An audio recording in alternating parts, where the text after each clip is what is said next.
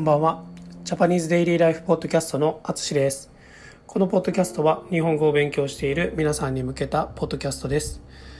はい、えー、こんばんは。皆さんお元気でしょうか？えっ、と今日はですね、あのいつものポッドキャストの形とちょっと違う形でやろうかなと思ってます。えっ、とえー、N3 の N3、N3 のあの文法を使ってちょっと例文を考えてあのそれを言ってみようかなと思います。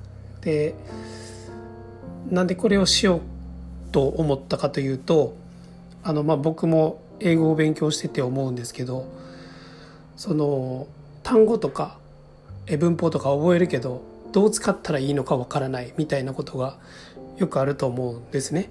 なのであのネイティブのあの、まあ、僕が、まあ、自分だったらどんな風に使うかみたいなのを例文を作るとなんかこう皆さんが日本語の文章を考える時に何か参考になるかなと思ったのでちょっと試しにお試しでやってみようと思います。はい。それで今日はですね、えっと、何々の一方だについて話そうと思います。まあ、これはま意味がますます何々していくみたいな感じですね。はい。で、えっと、まあ、ちょっと接続とかはあの、まあ、文字で書いてるので早速例文をちょっと5つ考えてみたので、えー、これを紹介しようと思います。えー、何々の一方だという、えー、文法の例文ですね。はい。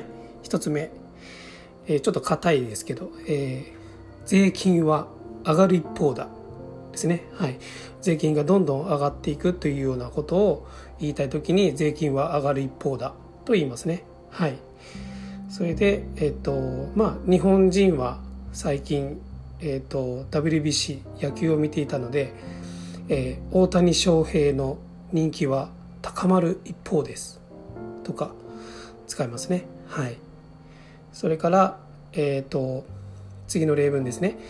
家のものは増える一方です。はい。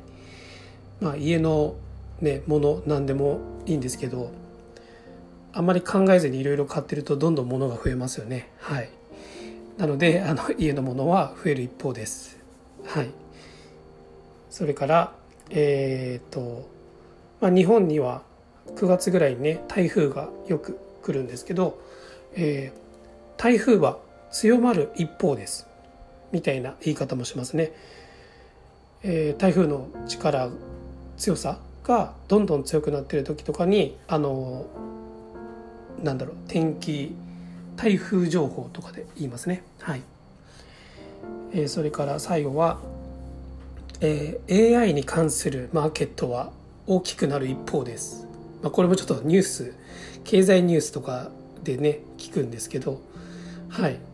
えー、まあ、この AI っていうのは、ね、これからも伸びていく市場マーケットだと思うので、まあ、AI に関するマーケットはこれから大きくなる一方ですね。とかまあそんな言い方をしますね。はい。こんな感じです。はい。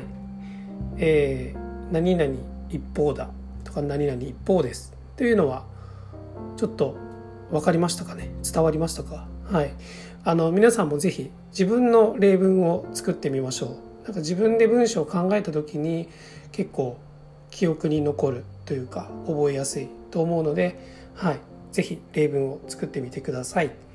ということで、えー、今回も最後まで聞いていただきありがとうございます。ではまた。